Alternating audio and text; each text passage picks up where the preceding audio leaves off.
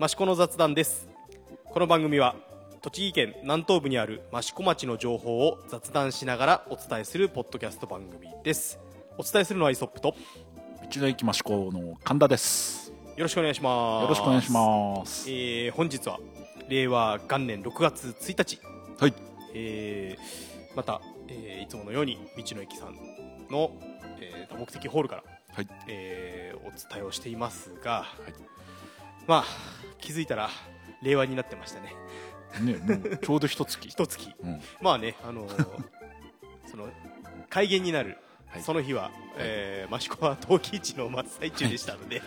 ええ普通に陶器市のん？4日目？5日目？そんそんなとこでしたよね。あのなんか特別変わったっていう感じははい。ね全くなく、なく、えー。でまあ本来は5月中にちょっと収録もしたかったんですが、はい。まあ陶器市が終わってちょっと気が抜けていたような感じはあったので、まあもろもろもろ えーまあ、6月1日になっちゃいましたけど、はい。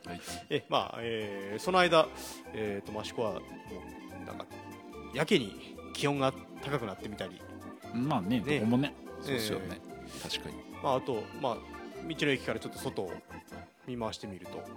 ちょうど麦が、うん、うん、収穫時期になっていい色になってきてますよね。そうですね。もう間もなく収穫ですよね神田さんは、はい。えー結構麦の写真を SNS に上げてたりしますけど。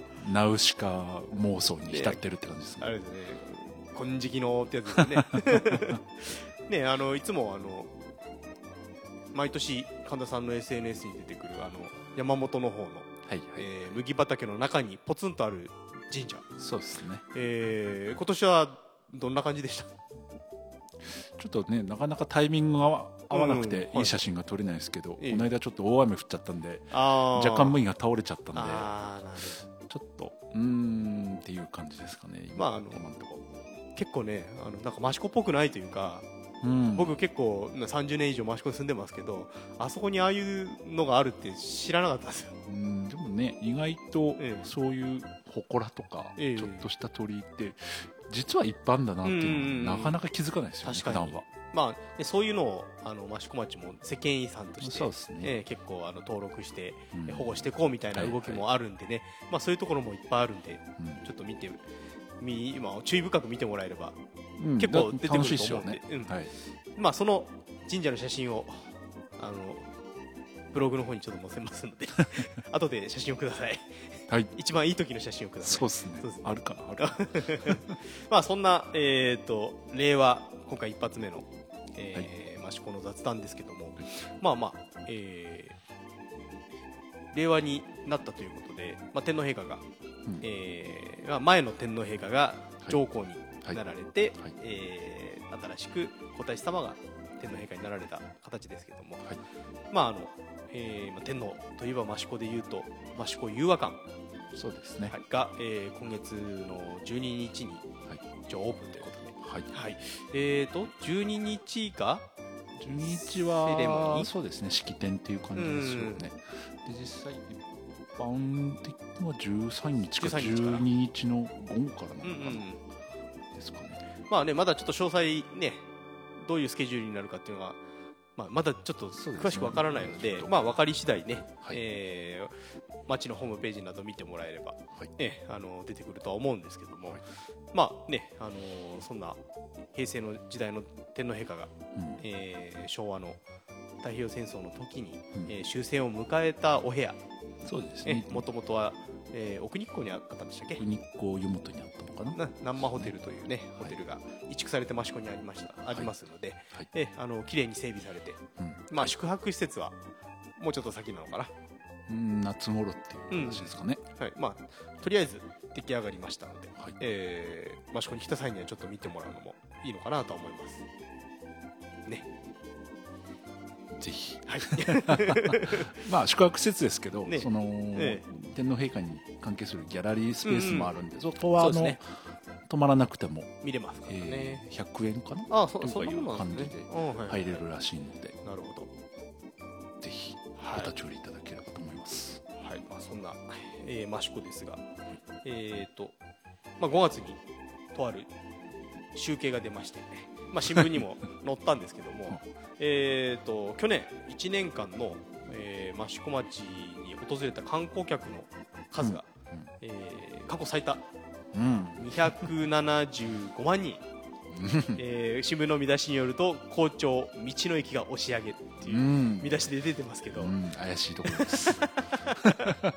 えーねあのー、275万2729人、うんうんえ益子にうん観光客の方いらっしゃったということですけども。どうですかこの数字、えーそれまではどのそぐらいれまではでもだ大体200万人っていう。の全200万人が大体前後200万人って言われてたんで、えまあ、今道の駅が年間80万人ーああはいはい近はい。くいらっしゃってますんで、えまあその分がそのままプラスになったってていう感じなんですよね。ただ宿泊者数も結構はいはいはいここ12年増えてきてるんで,、で外国の、ね、方も増えてるんで。まあ、数字的に言うと宿泊者数は4万7515人、えー、と外国人宿泊者も含めて1000も初めて1000人を超えたと。うん。1000人を超えた、あ。えー、1157人、うん。まあ、外国の方も結構ねあの特に平日とか結構城内坂、外国の方は結構いらっしゃってますからね、益子もなんだかんだ増え,、え増えてますよね、まあやはりどこもそうだと思うんですけど、まあ、アジア系の方が非常に多く来ていらっしゃいますからね、はい。まあ、益子的にも台湾の方でちょっと展示をやったりとかっていうのもありますからね,、うんそうですええやはりインバウンド、うんうんをお迎えする、まあ、そういうなんだろう。整備していきましょうっていうふうには今なってきてるんで、はい。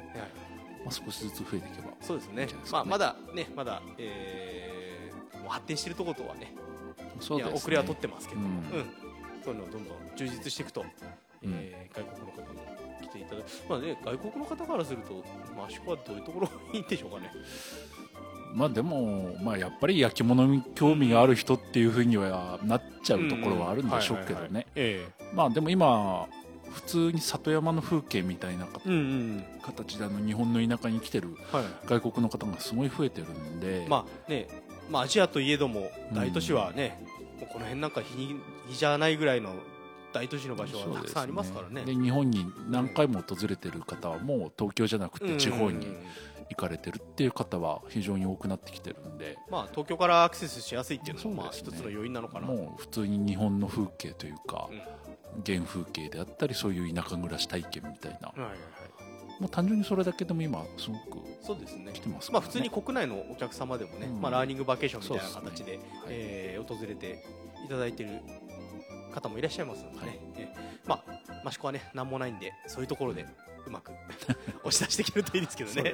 はい、じゃあ、えー5月の、えー、のイベントのちょっとおさらいをしていこうと思うんですけども、はい。まあ、5月はなんといっても陶器市、そうですね、はい。えー初の10連休でのうん。冬季、まあ、4月の末からですけども、はい。えーゴールデンウィーク10連休の冬季市でしたが。どうでした？神田さん。冬季市期間中。まあいろいろフラフラしてたとかっていう話も聞きますけどそんなにフラフラしてないですよフラフラししないようにしてました。まし で一応えーっと来場者数の総数が、えー約42万人。はい。まあえーっとまあ1日大体4万人そうですね、うん。まあそれはまあいつもと変わらないというか。うん。うん。去年一昨年より日数が1日増えた分、うん。総数は増えてるんですけど、はいまあ1日平均ですればそんなに変わらないっていう感じですよね、まあなんか僕の印象としてはあのものすごく混んでるわけでもないけど、うん。空いてるわけでもないみたいな。そうですね。結局うん10連休でそうまく分散したというか、ん平均化されたとまあいうか、んそうですよね、まあ、その中でもやっぱり、えーとまあ、一番こう話題というかに上がったのはあのうん前も言いましたけどやっぱ電子決済系の導入。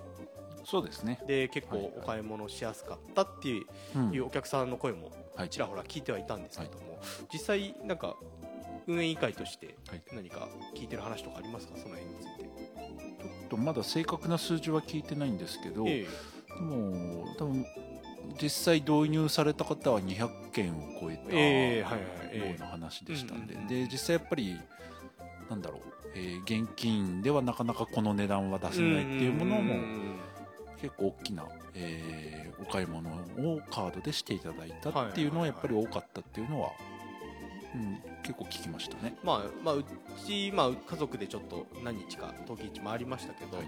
えーやっぱりあのそんなにねあの一般家庭なので 高いものはそんなに買えないですけど、まあ、それでも、ね、ちょっとした小物でも、うん。えーカードでうん。支払えるんで、はいえー非常に楽ちんというか、うもう本当にあの小銭いらずというか、んそうですね。うん、持ち物がす少なくて済むっていうのは、ううんん良かったのかなとははい思いますね、その他何か陶器市で今回こんなことがあったよとかなんかこう面白いエピソードみたいなのあれば。いや特にね面白いエピソードはないですけどね。でもやっぱり年々、まあ、ここ数年、はいはい。SNS が発達して、えー。やっぱり作家さんの人気度っていうのが高まってうんうんうんうんやっぱ相も変わらず早朝の行列っていうのは、えーはいはいさらにすごくなった感じでしたよね、あ僕が一番はすげえなって思ったのは、まあ、新しくテント村が何軒か、まあ、オフィシャルのテント村が何軒かできたんですけどその一つのテント村が飲食しかないテント村があったっていう。でしかもそこをもうあのとあるレモネード屋さんが中心となって、うん。はいえーとテント村作ってるんですけど、そこのレモネード屋さんに聞いたらもうインスタ映えしか狙ってないようなお店を集めたよ。って言って、うん言うぐらいなんで結構インスタにはい。その、はいそこの、えーまあ、レモネードもそうだし、えーっと食べ物、うん。まあ、特にクレープうん。なんかは、えー揚げてる人がすごく多くてえーでまあ、連日行列ができてましたし、どでまあ、たまたま知り合いにもあったりしたんですけど、あのやっぱりインスタ見て、うん。みんなこう買っててうん。美味しそうに見えたから来たよって言ってたんで、うん。まあ、SNS の力っていうのはやっぱ強いんだなっていうのを、ええ再認識した、えー陶器市だったんですけど。確かに。並んでましたもんね。並んでましたね。うん道の駅さん陶器市期間中の盛況ぶりっていうのはどんな感じでした？まあおかげさまでずっと、うん。えーまあまあ満車というか、うん。満員状態でしたけどまあ駐車場がどうしても限られてるので、うんちょっとそこはご迷惑をおかけした部分はうん。ありましたけど、まあ、今年はレジも増えたんで、はいはい。まあ、去年みたいにレジの行列とか、はいはい。まあ、そういったところはあと商品がなくなったとかっていうのは比較的だいぶ、まあ、緩和されたというかそうですね。ちょっと対応は良かったのかな。店内のレイアウトも少し変えて、そうですえーこう動線がうまくいくように、そうですね、ええ変えられてましたからね、えーどうですか？あとあの例の担々麺は。いかがでした？ねなんか復活の担々麺。大好評で、えー、1日120食ぐらいかな、ええ。まあ、それがもう限界。限界で,、で11時頃から始めてもう1時ぐらいにはああ売り切れてましたからね。全然僕食べこっち来れなかったんで。どうして食べました？食べましたよ。やっぱあの味。そうですね、あうん美味しいですよ。いいな。まあでこれを機にねいろんなこうあのマルシェイベントみたいなのうん。に出てきてもらえると、そうですね、うん町民としては食べる機会が増えていいのかなと思うんですけどね、まあその他、えっとやっぱり、えーお土産関係プリン関係。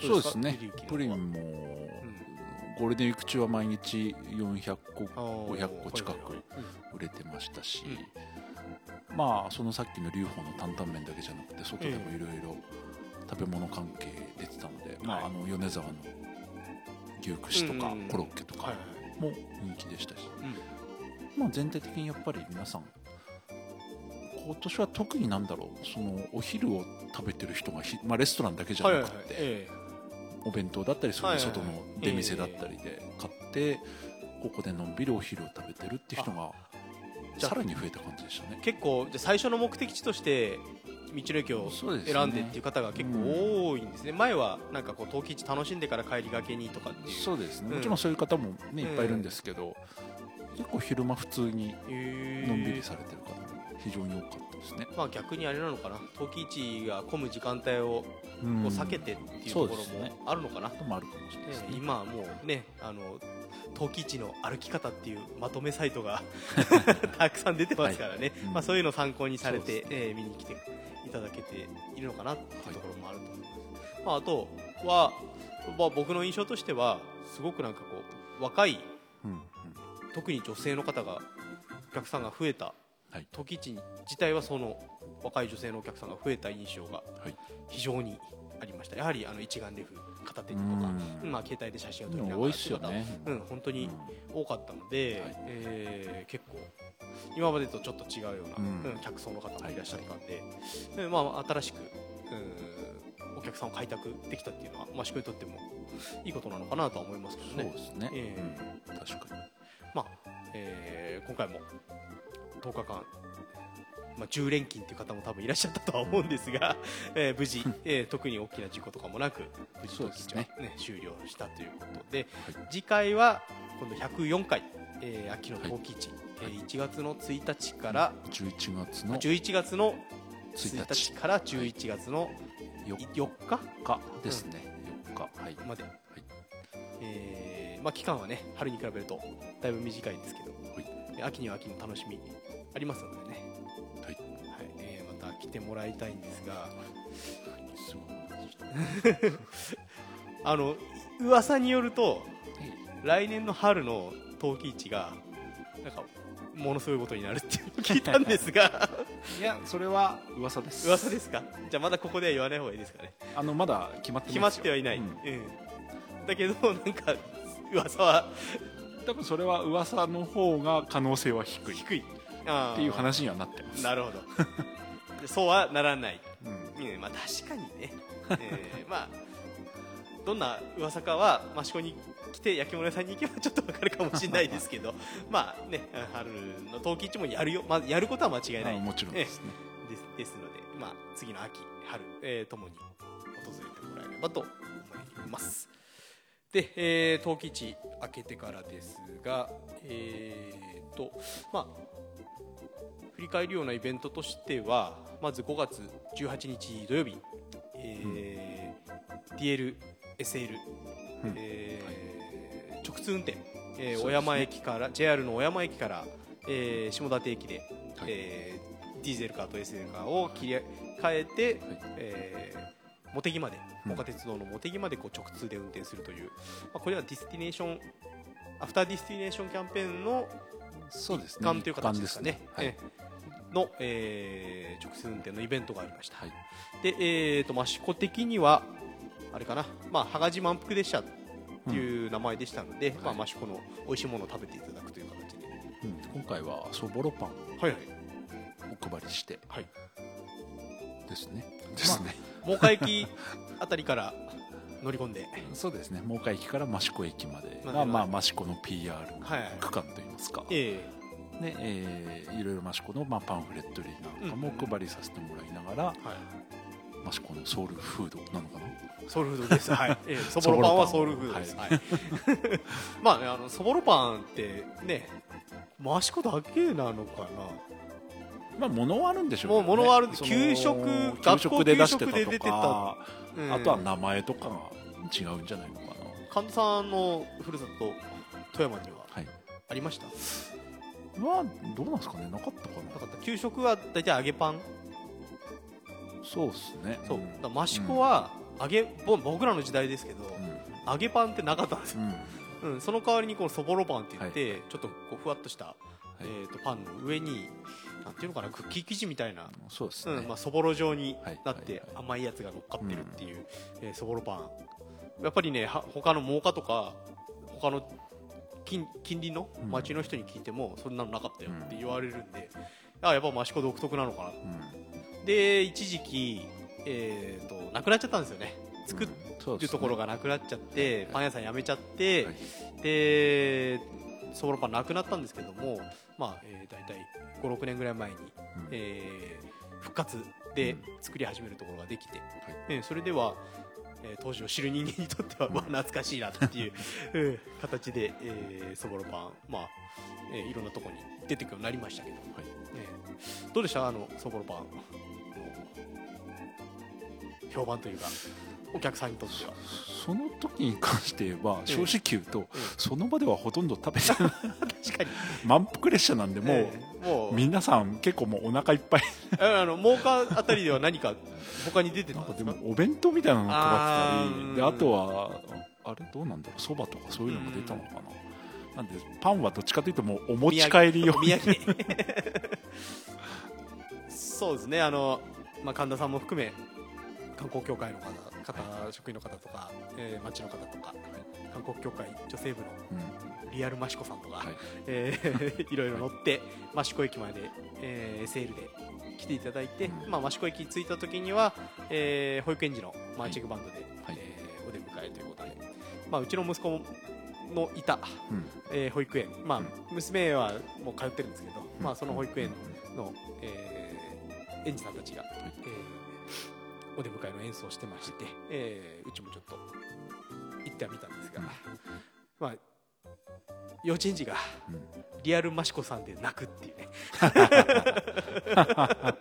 まあマシ確かマシコさん、まあ、マシコさんっていうキャラクターがまあね。い一応いるんですか？あれオフィシャルなんですか？ねオフィシャルでしょ。オフィシャルじゃないですか？ねそのキャラクターはあの実在の人物なので。ややこしい。実在の益子さんがたまたま乗られてて。で出てきこう降りてきたのを見た子供たちが泣くっていう。そうそれはちょっと衝撃的な 出来事でしたけど。まあ、もんぺをもんぺを履いた益子さんが出てきましたが、であのーその先また茂木の方まで行かれるのでうん。まあ、市会と羽賀の方がその後乗られていったのかな、はい。ええ。で、まあ、茂木駅まで行かれたみたいですけど、あの来られてたお客さんはうん。どんどんな感じのお客さんですか？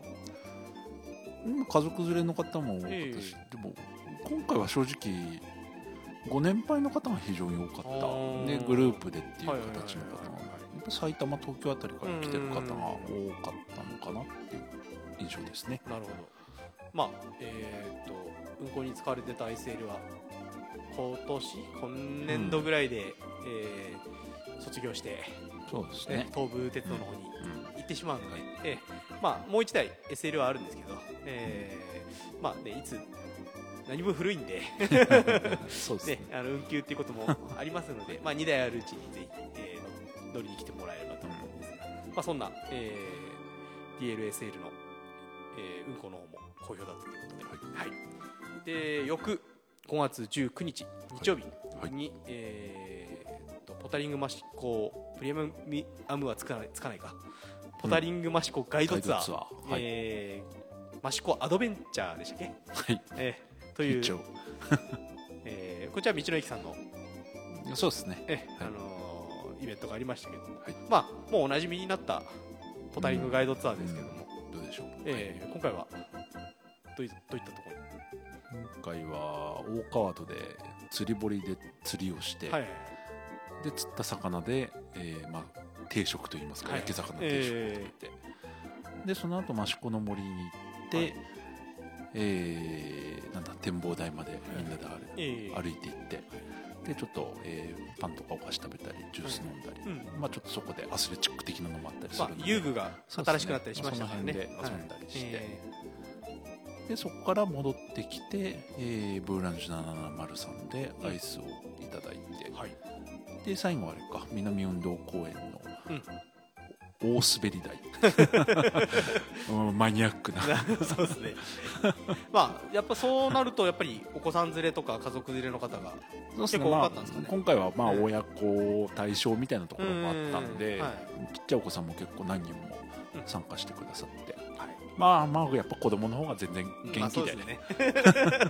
親はね大人の方が疲れてるはい。まああの参加者は参加者さ参加者の皆さんはどういった印象でもうでもねリピーターの方も毎回参加してくださる方も多いですし、はい。はまあ、初めての方もですけど、えでちょうど気温も、まあ、程よく暑からず寒からずで、なんかすごく楽しんで、うん。まあ、正直今回はどちらかというとそういう名名所みたいなところは全然行かなくて、はい。どっちかというと本当に地元の人しか知らないような場所が中心だったんで、まあ。ちょっと不安はあったんですけど、ええ。僕たちがね普通普段子供を遊ばせるようなうん。場所とかですからね、意外とでも良かったですね、ええ。あの非常に良かったです。はい。そんな。うん益子ガイドツアー、はい。えー、益子アドベンチャー。はい。こちらも好評だったと はい、はい。えーでさらには5月23日、えーはい。木曜日、こちらは、えー、益子三交館さんさんの方で、えーボテスットの、はい。えートークショー。こちらが行われました、はい。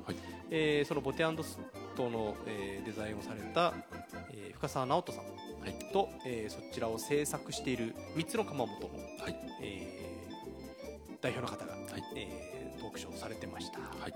どうですか？お客様の入りとかは？うーんとまあおかげさまでその参考館の上台の会場もほぼ満席といいますか、はいはいなりましたので、ええ。ー非常に、あのー聞かれた方は皆さん満足してお帰りいただいてたようなので、はい。まあ、ちょうどやっぱりこの新緑の季節の夕暮れ時というね。はい。やっえぱりその参考館の持ってるもうその場所をあ楽しむっていうだけでもあの深澤さんとかその関係者の方ええ。も喜んでましたし、まあ、お客さんももちろんですけど、なんか非常にいい雰囲気ではい。トークショーができたのかなと思いままあ、す。参考館なんてもうある意味益子のパワースポット的な、もう本当そう場所ですからね。もうそこにいるだけでなんかいい時間っていう感じですよね。あのトークの内容的には本当にあの開発開発というか、ええ。実際その試作を重ねて2年近くうん。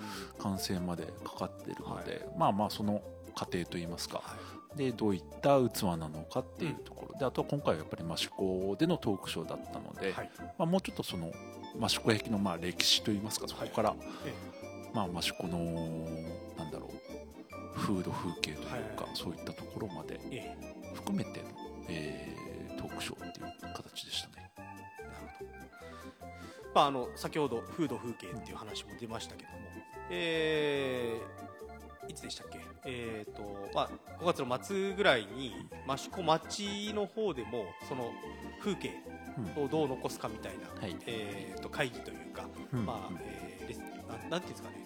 ランドスケープ、まあ、デザインというかうん。ですよね、のなんか講習会みたいなもの。講習会なのかな？まあ益子の残すべき良いところはどういうところっていうようなのをみんなで話し合うみたいな、そんなでそういったことも行われたみたいですけど、神田さんは行って、まあちょっとその時間はいけなかったんですけど、まえあ、あのそれをなんだろう主催というか、えはいあのメインでやってくださってる小花さんっていうのははい。もともと益子出身なんですけど、スペイン在住の建築、まあ、設計とかやってる方なので、まあ、あの前からいろいろお話はええさせてもらってるんでえ実際その深澤さんももともとまちづくりアドバイザーという形でいろいろ街中のそういう風景とかをえ見ていただいて、まあ、それを今回形にしたのがボテスットっていう、まあ、益子ならではのその風景というか、まあ、そういったものをデザインとして起こしましょうという、まあ、その辺が全部、まあ、ある意味リンクして、うんうんなるほ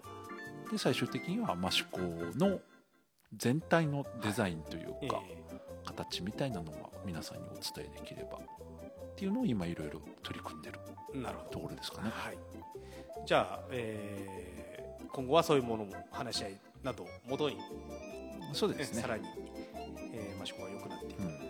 まあそうあの益子が良くなるといえば、えー、と昨日かな？の新聞に載ってたんですけど、うん。益子の副町長が 外部からの方に変わったっていうのも、はい。これもまたこう珍しいというか、まあ新たな新たな試みですもんね。うん。はい、ええまあ、そういったところも結構その、えー観光とか、そうえーそういうものにうまく結びついていけばいいなと思ってますけど、うんはい。えーまあ、そんな5月はそんなところですかね。理解としては。そうですね。はい、はいじゃあ続いて、えー6月のイベントをちょっとお知らせしていこうと思うんですけれども、えー、とまずはですね、えー、と前回もお知らせしたんですが、あー益子国際工芸交流事業2019春アーティスト・イン・レジデンス・イン・益子、はい。えーこちら、えー、陶芸メッセ益子にある、えー、と文工芸交流館に、えー海外の、えー陶芸作家さんをお呼びして、えー益子で制作してもらうという、はい。えー事業なんですが、まあえーそちらは、えー前回もお知らせした通り、えーロシアのロシア出身の陶芸家の方で、イリーナ・ラズモフスカヤさん、はい。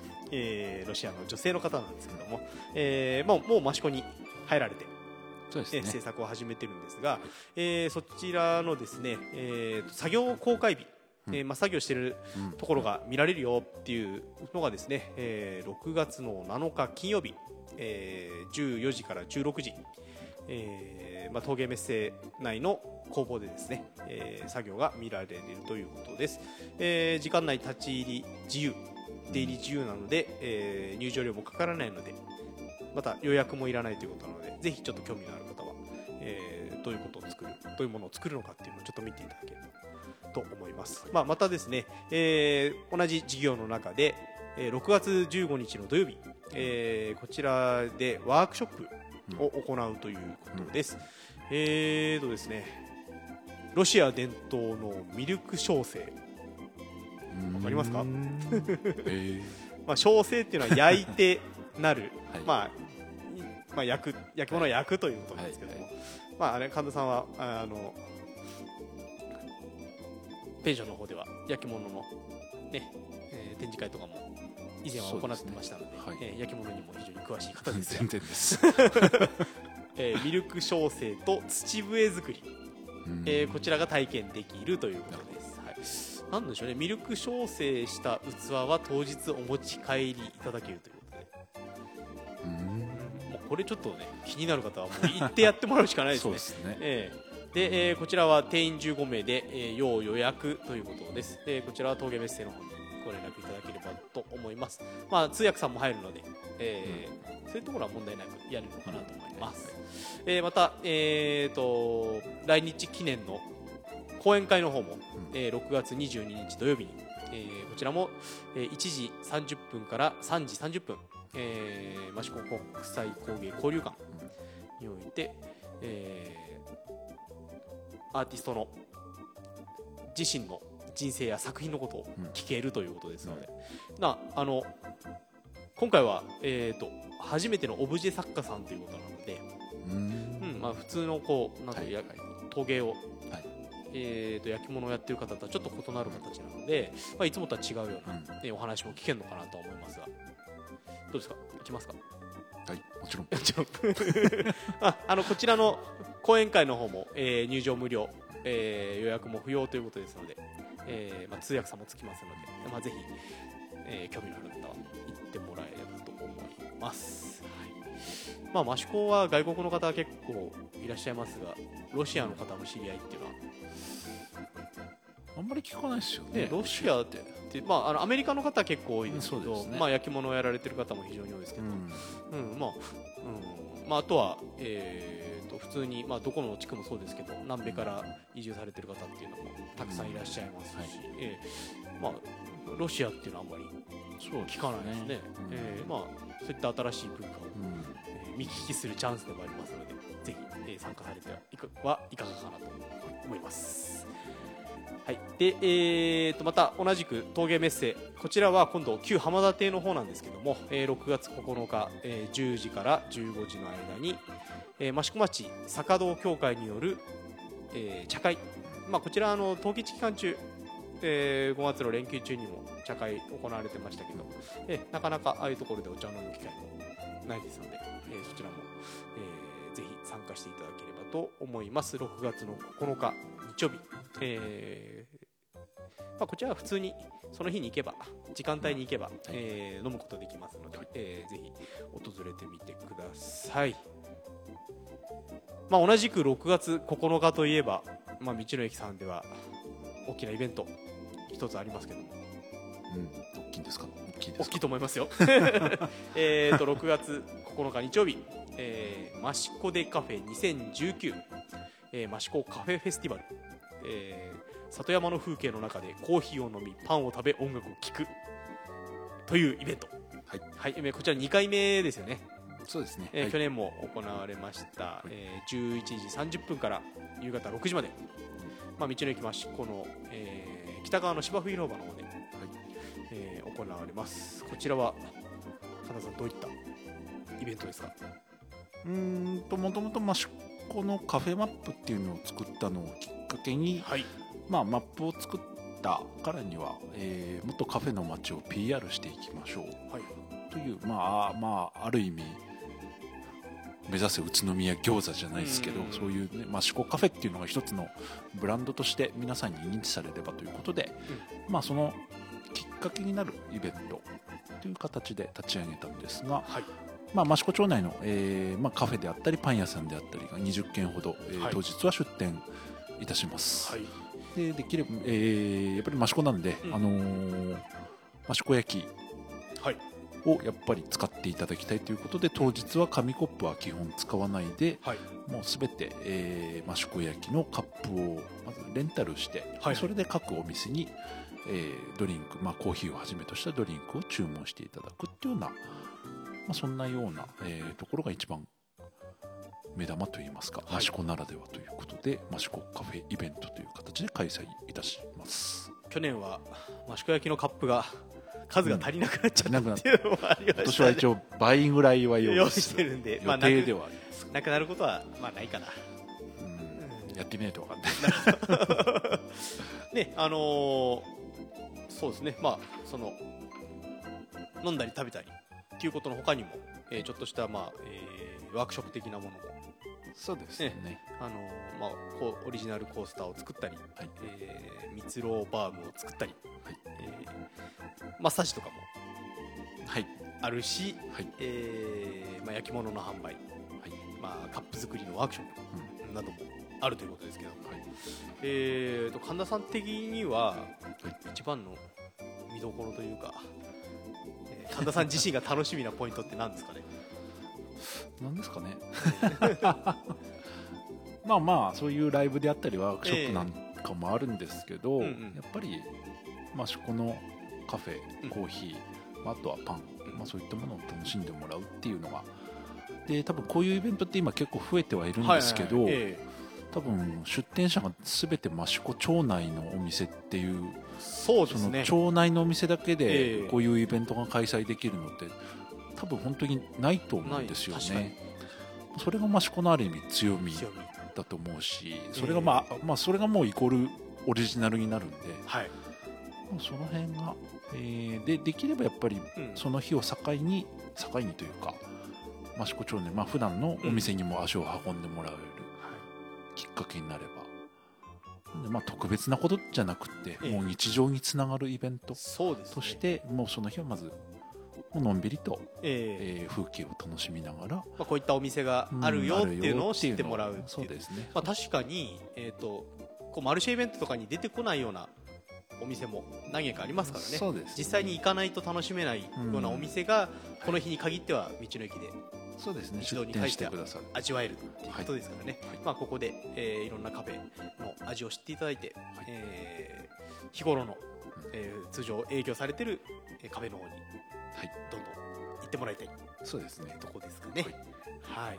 でまあ、同じく、まあ、同時開催というわけではないんですが、えーまたポタリング益子ガイドツアー、はい。えー今回はカフェスイーツ巡りはい。も、えー同じ日にはい行われます、はい。えー益子の素敵なカフェスイーツを自転車で散策します。ということなんですけどもここに来ちゃってるじゃないですか。カフェスイーツは。大体。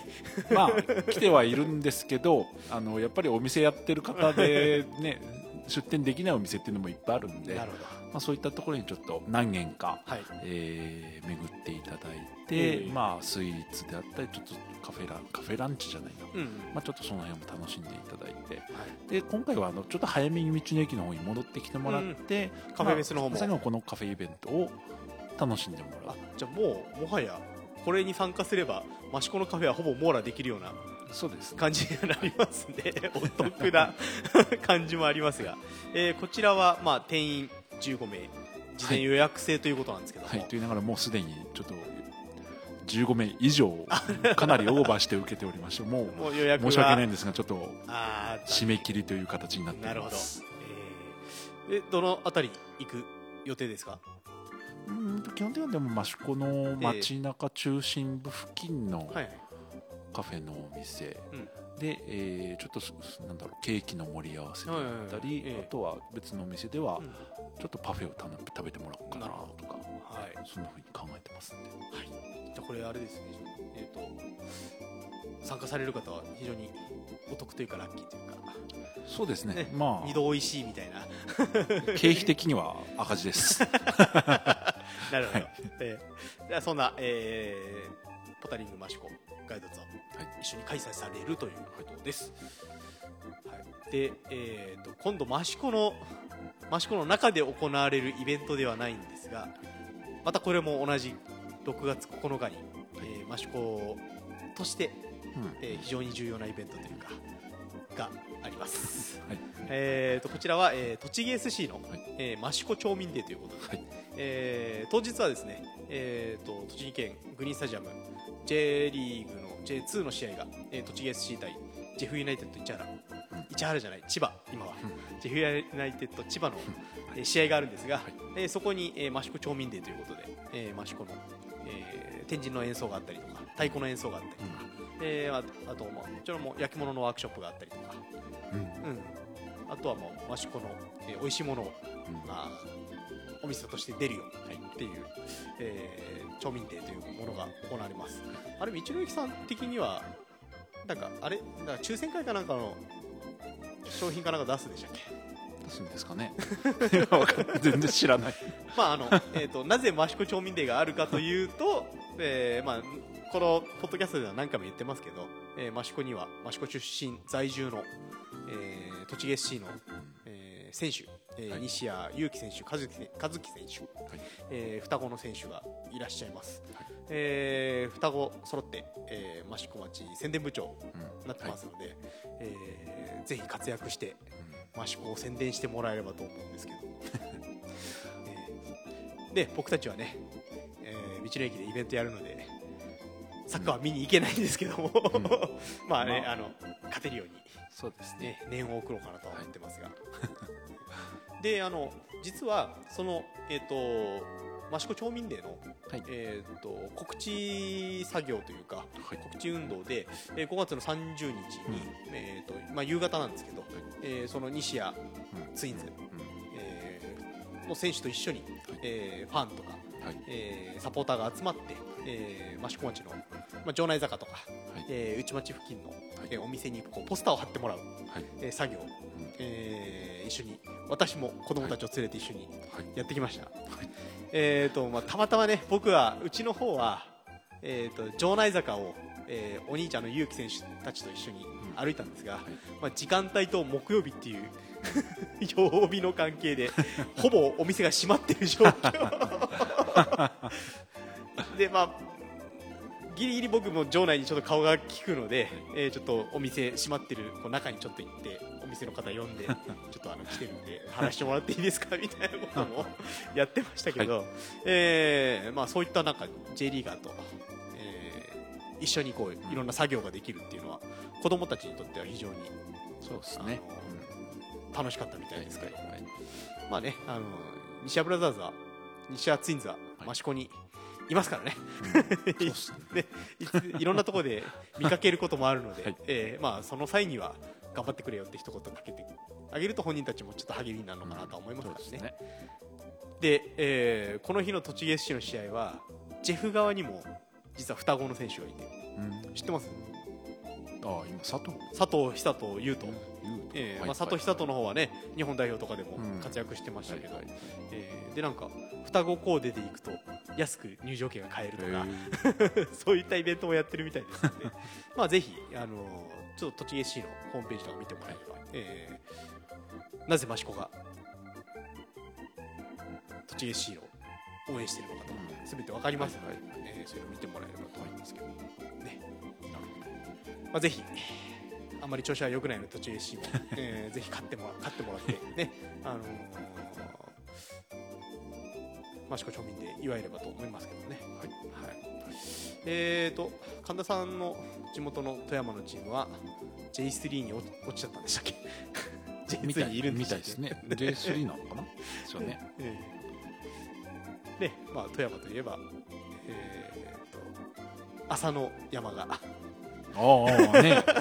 全然関係ない話になっちゃいましたけど浅野山が優勝しましたねね知りません。そん そんな力士がいることすら正直知らなかった。100, 100何年ぶりの富山県の優勝みたいな。でね重量と幕下では栃木県のそうですね。え高源氏うん。高野富士。こちらも双子ですけど、はい。えー兄弟が優勝ということで、うん。なんか加藤さん SNS に書かれてましたけど、まあ、富山とそんな時そんな時ばっかり。ね、えーまあ、スポーツも盛んになってきてますので、うんねぜひそういうところでも注目してもらえればと思いますね。はいはい。まあでも朝乃山の優勝はちょっと意外でした。知らなかったし はい。えー、じゃあ続いて、えー、イベントですが、えー、今度はですね、はい。えー、と6月16日日曜日、えー、ラーニングバケーション益子の小麦物語2019、えーこちらが行われます、はい。まあ、こ先ほども言いましたけどこの時期益子は小麦が非常に綺麗に実ってそうですね。ええ。場所からするとここちょっと栃木っぽくないというか、うん。プチ北海道的な風景も、はいはいはい。ええあの見られるようなうん。場所もあるんですけども、えーこちらのラーニングバケーションの方は神田さんは何か知ってることはありますか？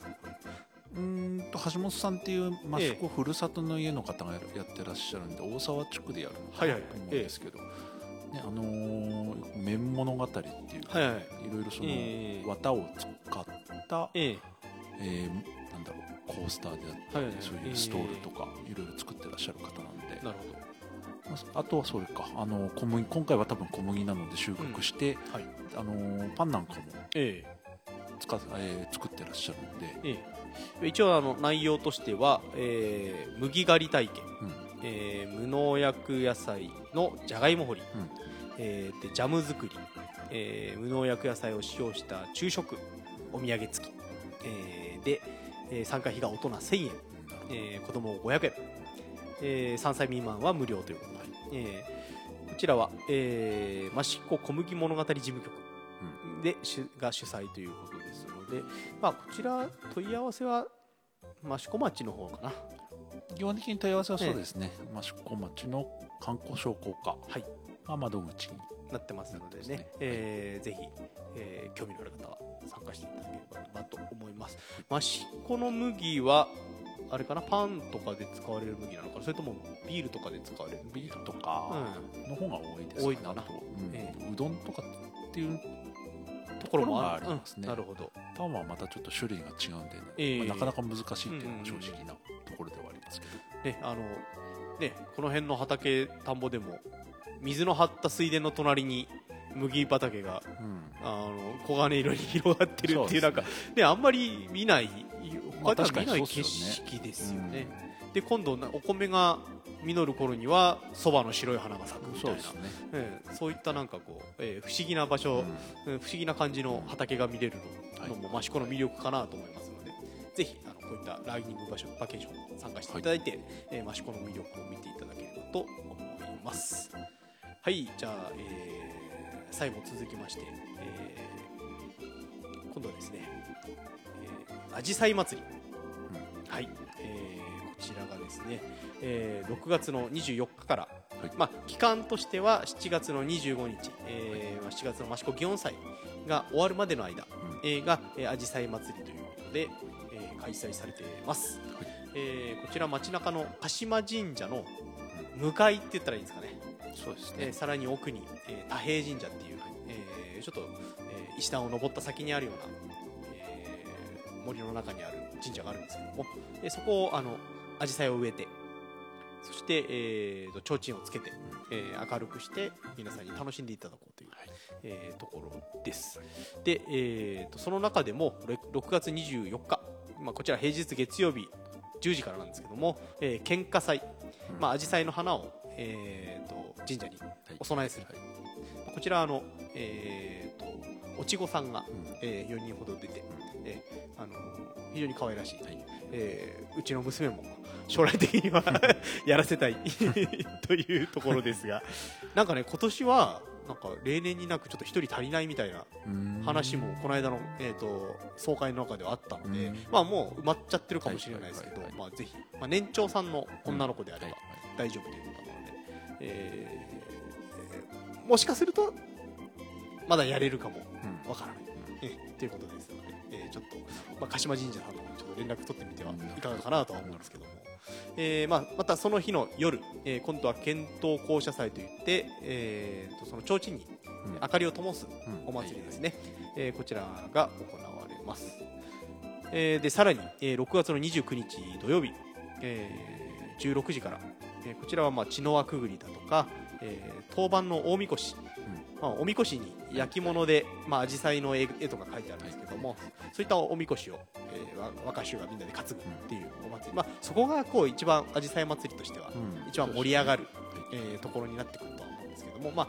えー屋台が出たりあ、まあ、出店が出たり、はい。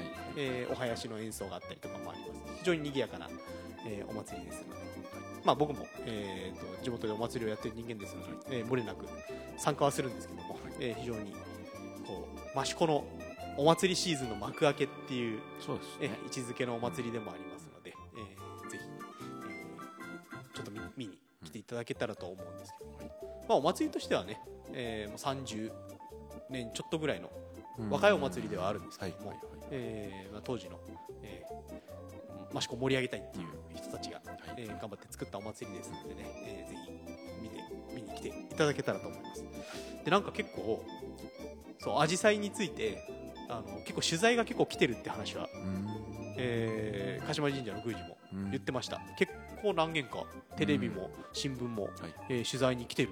うん。うん試合に来たいっていう話をもらってるって言ってましたので、えー今後そういうのも出てくるかもしれないですよね、どうですかアジサイ祭りは。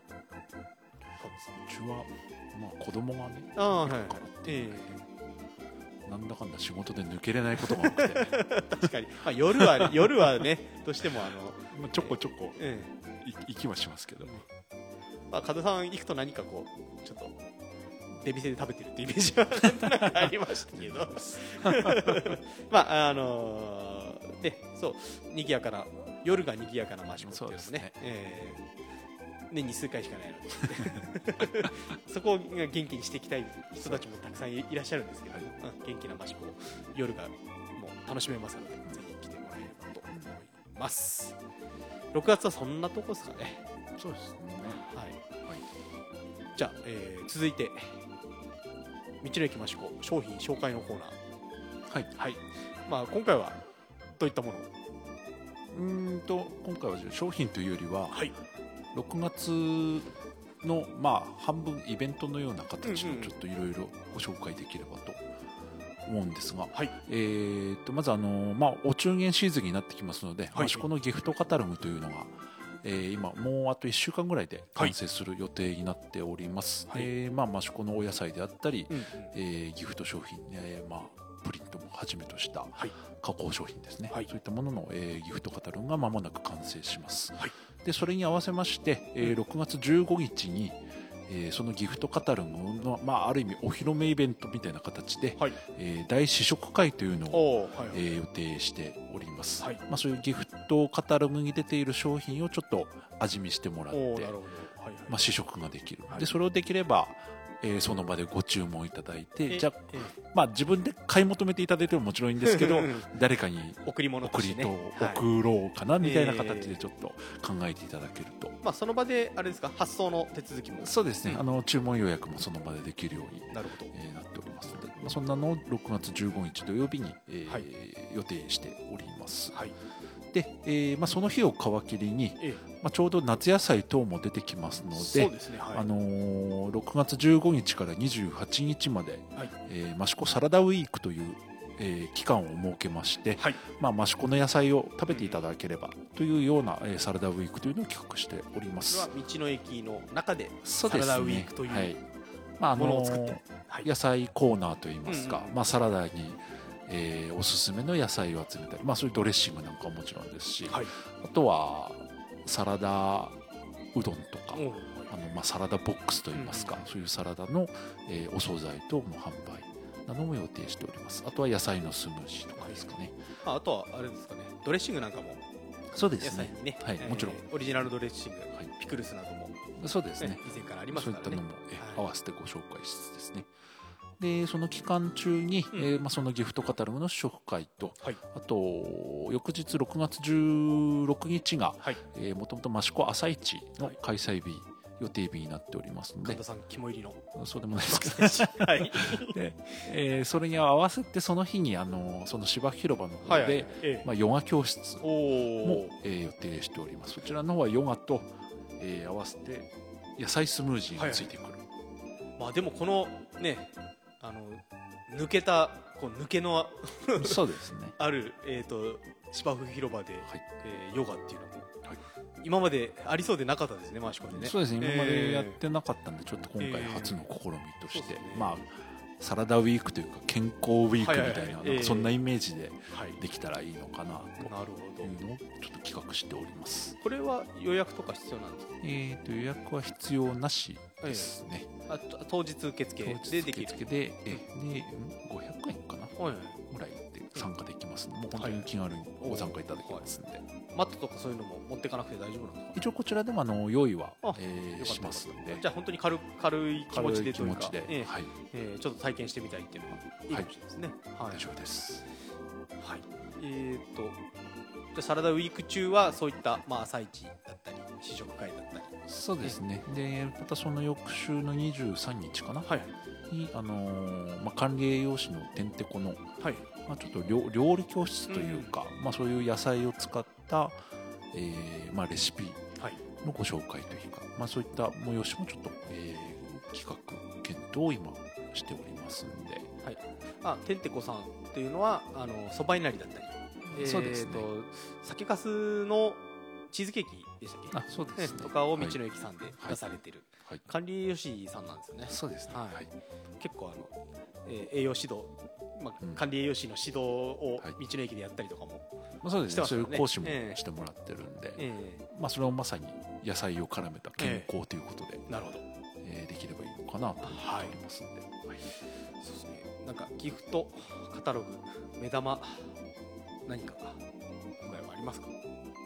まあやっぱり人気なのはプリン関係なんですけどうん。あと今回は初めて野菜セット、はい、まあ、やっぱりちょっと生鮮ものってなかなか難しいところはあったんで今までやってなかったんですけど、はい今回は初めて野菜益子の野菜と、えードレッシングをそこに、はいはい。はいあの詰め合わせたセットだったりあとはまあ時期的にブルーベリー、うん。うんあとは梨、はい。まあ、こういった益子の果実、んえー果樹の方のご提供というかあのギフトとして、えーお送りいただけるような形で、えー今回はご用意をいたします。なるほど。はい。えーまあ、やっぱり、えーまあ、トロタマプリンもそうですが。